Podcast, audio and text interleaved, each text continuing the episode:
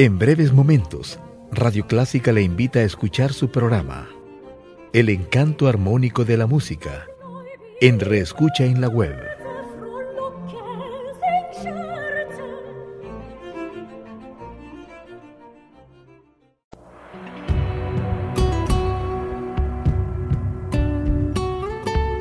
Siempre con usted, Radio Clásica 103.3.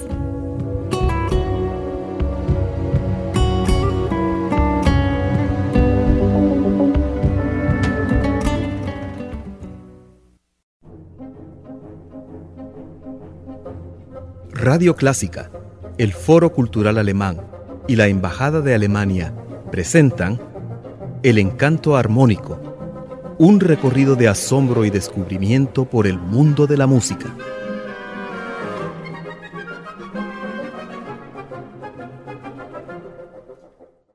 Hola Juan Fernando, nuevamente acá, dándole la bienvenida a nuestros oyentes. Bienvenidos estimados oyentes. Esta vez vamos a hablar de la danza, del ballet. Es una expresión tan ancestral, muchas personas, muchos estudiosos mismo reconocen esa expresión en las pinturas rupestres. Algunos dicen son cazadores, pero otros dicen no, son bailarines. bueno, sea lo que sea. ¿Cómo se da esa transición de el ballet tradicional, del ballet que traemos desde siempre, hasta llegar al ballet moderno? Nosotros tenemos que empezar realmente por el principio del ballet como forma artística lo cual no quiere decir que haya sido ejecutada por profesionales o por artistas profesionales. El ballet era el baile de la corte. Todos los cortesanos lo bailaban, todos eran parte de esto. No era como hoy en día que nosotros vamos a admirar a los bailarines de una tropa, sino que sencillamente nosotros participaríamos de ese baile. Luego, con el tiempo, después de que el ballet va de Italia a Francia, se empieza a codificar un poco más hasta llegar al reinado de Luis XIV, el cual funda la primera academia de ballet y convierte el ballet en arte, en un arte escénico que va a ir sustituyendo el arte de corte y que se va a ir introduciendo en las obras de teatro y en las óperas. Especialmente es interesante saber que muchas de las obras de teatro del teatro clásico francés fueron escritas para acompañar un ballet. Uno de los ejemplos más conocidos es, por ejemplo, El burgués gentilhombre, el cual al final tiene una serie de bailes que es mucho más largo que la obra de teatro mismo. Pero bueno, la codificación del ballet empieza en la época de Luis XIV y continúa en este proceso de convertirse en arte hasta llegar a la Revolución Francesa, la cual paradójicamente marca el principio de nuestra era moderna, pero no revoluciona el ballet. Y es precisamente en el año de la Revolución Francesa, en 1789, que se presenta el ballet que hasta la fecha sigue siendo parte del repertorio de las escenas de ballet, el cual es La fille malgardée, la hija mal cuidada, y de la cual existen coreografías fantásticas muy modernas, a pesar de que ser este un ballet con mucha antigüedad. Luego tenemos el desarrollo del ballet a la época romántica, cuando empiezan a salir los tutus largos, los tutus cortos y el baile de puntas. No, Carlota Grisi fue la que inventó el baile de puntas. Pero no hubo un cambio sustancial dentro de esta forma de arte, por lo cual fue muriendo lentamente. Paradójicamente, en Rusia, el ballet se conserva como una forma artística muy importante para la nobleza y sobre todo para la casa imperial. Y es aquí donde se cuida tanto el ballet que los grandes maestros de la Europa occidental, de Francia, de Italia, se van para Rusia para perfeccionar su arte y puesto que tienen una mejor casa o un mejor patronazgo, por decirlo así, ellos prefieren irse a trabajar donde desarrollan su arte y lo continúan perfeccionando hasta llegar a las grandes obras de ballet que nosotros consideramos clásicas. Lago de los Cisnes, La Bella Durmiente y El Cascanueces. Para comenzar nuestro viaje musical de hoy, les presento el pas d'acción, andante alegro del segundo acto de El Lago de los Cisnes de Peter Ilich Tchaikovsky, interpretado por la Orquesta Filarmónica de Nueva York, dirigida por Leonard Bernstein.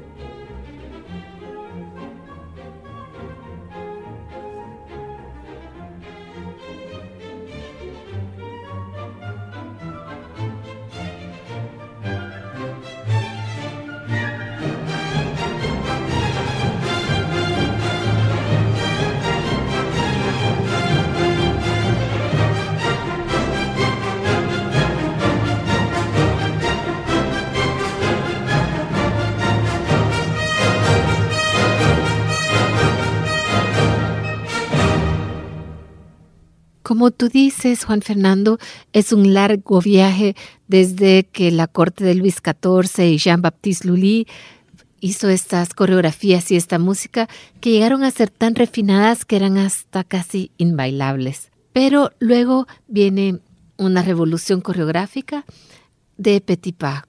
Háblanos un poco del el enfoque de Petipa hacia la danza. Petipa trató de codificar más el ballet y realmente lo logró. Y si yo hablo aquí de codificación, no lo estoy haciendo de una forma peyorativa, sino que de una forma sustancial, puesto que le está dando una forma especial a una expresión de arte que hasta el momento, pues, si bien había tenido ciertas reglas, pero no había estado tan codificada como Petipa lo logra. Él introduce los números, introduce, por supuesto, toda la acción del trama de la obra, lo cual es muy importante en esta época, puesto que no estamos viendo una serie de bailes sin contenido, sino que estamos viendo una historia, una expresión, una idea representada por medio del baile.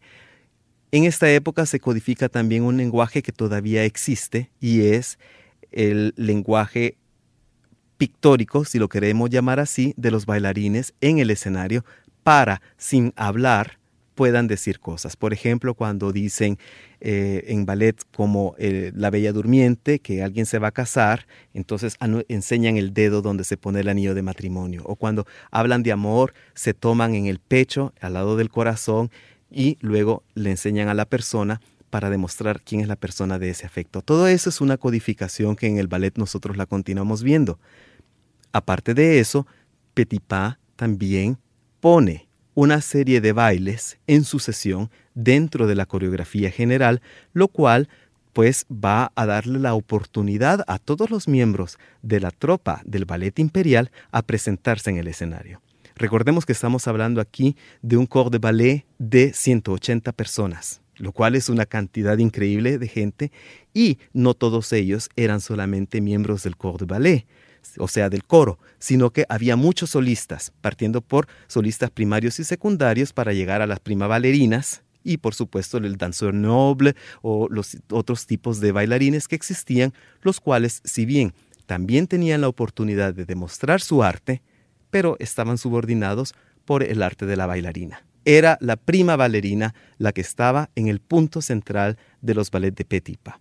Por supuesto que esta idea coreográfica, por muy revolucionaria que haya sido en su época, empezó a volverse un poco obsoleta en vida del propio Petipa, y él trató de salvar sus coreografías enriqueciéndolas con bailes nacionales, lo cual a nosotros nos encanta, puesto que cuando vamos a ver un ballet como Cascanueces, a todos nos gusta ver el baile de los chinos, el baile de los árabes, el baile de los españoles, de los húngaros, etcétera, etcétera, etcétera.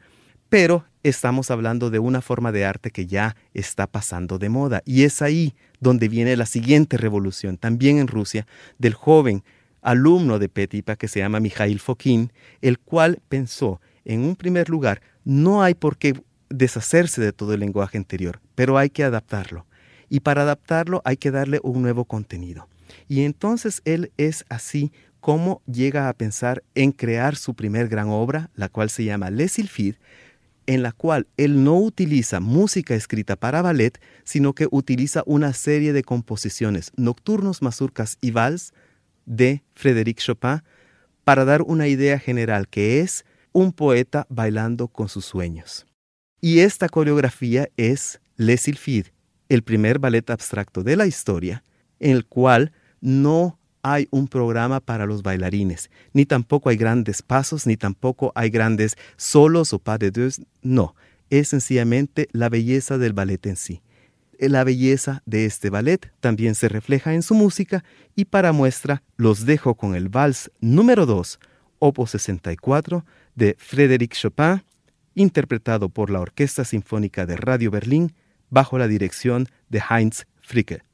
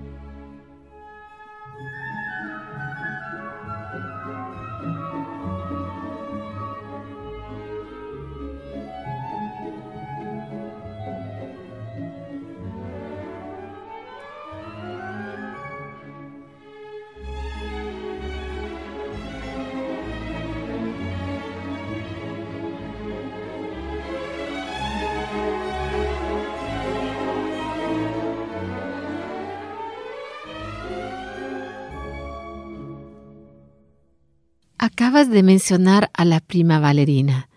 ¿Cómo se incorpora el bailarín masculino en esta nueva revolución dancística? El nuevo bailarín gana mucho de la posición protagonística que ha tenido la bailarina.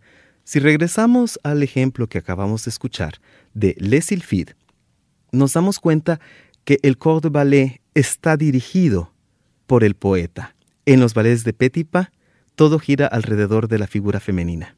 Ahí tenemos, por ejemplo, en La Bella Durmiente, todo alrededor de Aurora.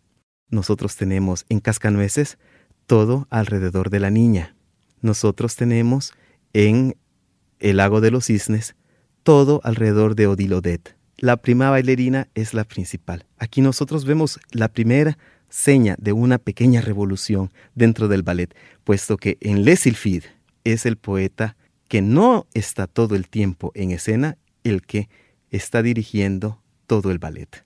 Es un poco difícil de describir, puesto que hay que verlo, no es muy largo, pero en fin, la idea principal es esa. Y nosotros vemos que a partir de esta época en los ballets de Fokine, los personajes masculinos van ganando cada vez más en protagonismo en parte puesto que Michael Fokine era bailarín, y muy buen bailarín, por cierto. Algo que no se puede decir de Petipa, puesto que de Petipa se decía es un gran coreógrafo, pero muy mal dramaturgo y muy mal bailarín. Fokine no lo era. Aparte de eso, Fokine tenía otra persona que llevaría el baile y llevaría sobre todo la interpretación masculina a otro nivel, que es el famoso Václav Nijinsky, del cual se decía que volaba que era un personaje muy especial para el cual Michael Fokine escribió muchos ballets en que, si bien no siempre estaba en el punto central, por decirlo así, en el punto central de la trama, sino que tenía papeles estelares que hacían que toda la atención se volcara hacia él.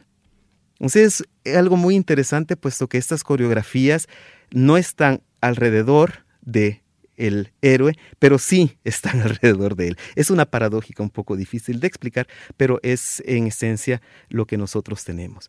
Por supuesto que a la bailarina no se le va a relegar al nivel que se le relegó al hombre durante la época anterior.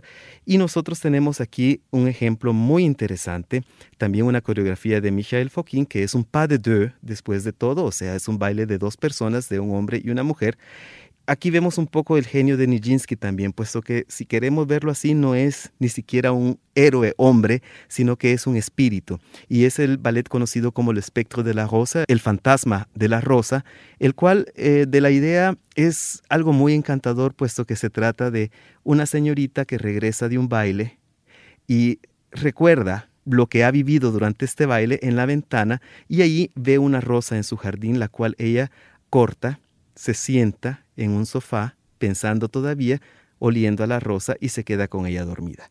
Esto es eh, como yo lo he contado, se ha tardado más de lo que realmente en la coreografía se tarda. Pero en ese momento, por la ventana entra el espíritu de la rosa que ella ha cortado. Y este es Nijinsky, el cual, entre otras cosas, la hace que se levante del sofá y la hace bailar, dando a demostrar que los sueños de esta mujer se están volviendo realidad hasta que él la vuelve a sentar y desaparece por la ventana, causando el efecto que toda la gente decía que Nijinsky volaba, porque saltaba y nadie lo veía aterrizar, porque aterrizaba atrás del escenario.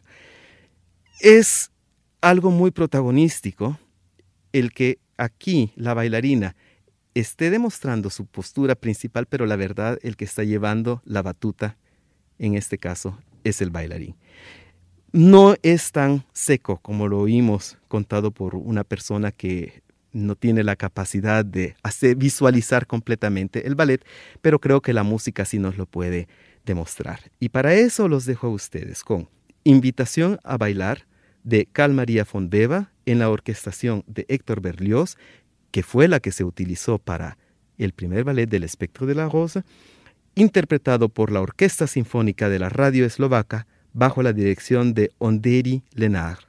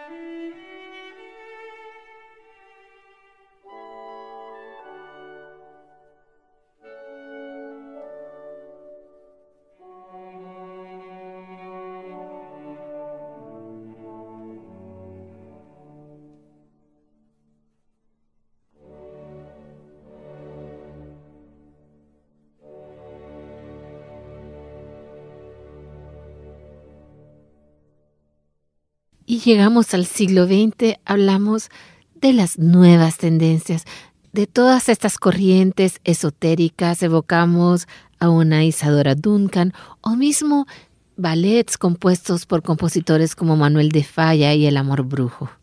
Pero eso es muy interesante, puesto que el amor brujo o este tipo de ballet de programa, por ejemplo, Stravinsky Pájaro de Fuego o también de Stravinsky La Consagración de Primavera, son todavía ballet de programa. Hay algo muy interesante en esta pequeña revolución. Hemos hablado de los pequeños cambios que existían en la coreografía. Hemos hablado del papel del, bailarín principal. Recordemos que estamos hablando de una época en que cambiar un detalle de un ballet era considerado sacrilegio. O sea, todo esto tenía una connotación más fuerte, pero estos pequeños cambios llevaron a la posibilidad de llegar a cambios mucho más fuertes. Este es el caso de la música también. Estamos viendo que se utiliza música que no fue escrita para ballet. En Le Sylphide nosotros tenemos una sucesión de nocturnos, mazurcas y valses de Frédéric Chopin que evidentemente no fueron escritos para eso. Lo mismo pasa con una serie de ballet que Fokine coreografió en aquella época y lo que nosotros nos, nos daría la apariencia de una ensalada de música rusa, por ejemplo. ¿no? Eh, había uno que se llamaba Le lo cual tiene una obra de casi todos los compositores rusos que estaban de moda en su época.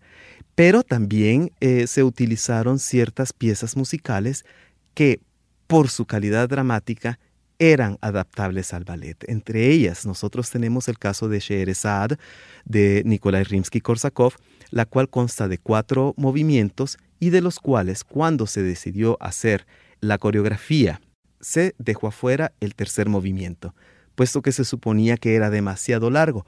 Entonces se tocó el primer movimiento, el segundo, nuevamente el primero y el cuarto. Años después, Fokin cambiaría esto y tocaría toda la suite completa. Pero aquí nosotros vemos que se está escogiendo música descriptiva, pero no música de ballet. Se está adaptando. Ya no hay una congruencia directa entre el ballet y la música. Y por supuesto, esto abre muchas nuevas posibilidades de expresión. Se va a empezar a buscar otro tipo de música que tal vez en lo más lejano tenga que ver con ballet, pero que la puede enriquecer. Ahí tenemos Je, por ejemplo, de Debussy, o tenemos también obras del mismo Manuel de Falla que luego escribió para concierto. Luego tenemos también las danzas polovetzas, también tan populares, que son de la ópera Príncipe Igor, que si bien están concebidas desde un principio como danzas, pero no como ballet. O sea que nosotros tenemos aquí muchas posibilidades abiertas y nos está ofreciendo el mundo de la música también todo el exotismo que estaba de moda en aquella época. Así, dentro de esto, nosotros tenemos a la Sherezada, a la famosa esposa del Shah de Persia, y que es quien lo embruja para poder sobrevivir por mil y una noches. Para aquellos que no lo sepan, ella es la que cuenta. En el ballet es diferente su esposo, junto con su hermano, se van de cacería, por supuesto que es el, el Shah. Y ella se queda junto con las otras damas del harem y celebran una orgía. Desgraciadamente el esposo regresa y cuando ve a Sherezade y a las otras concubinas y miembros del harem junto con los esclavos celebrando aquella orgía, él decide sencillamente matarlos a todos. Pero no la mata a ella.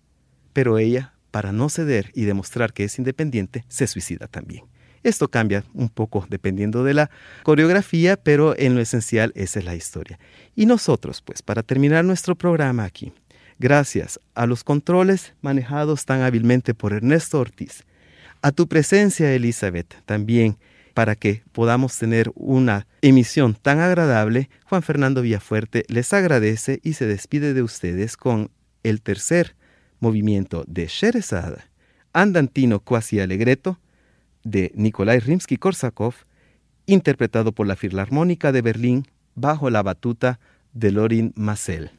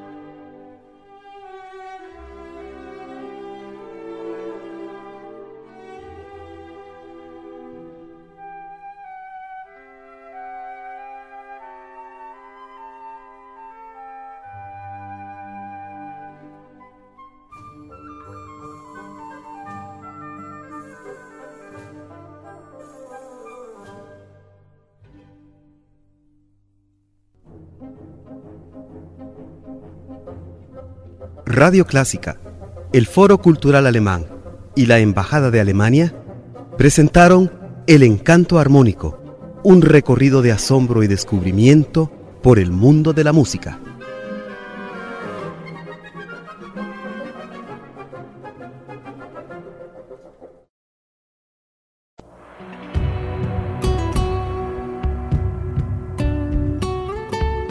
Siempre con usted, Radio Clásica 103.3.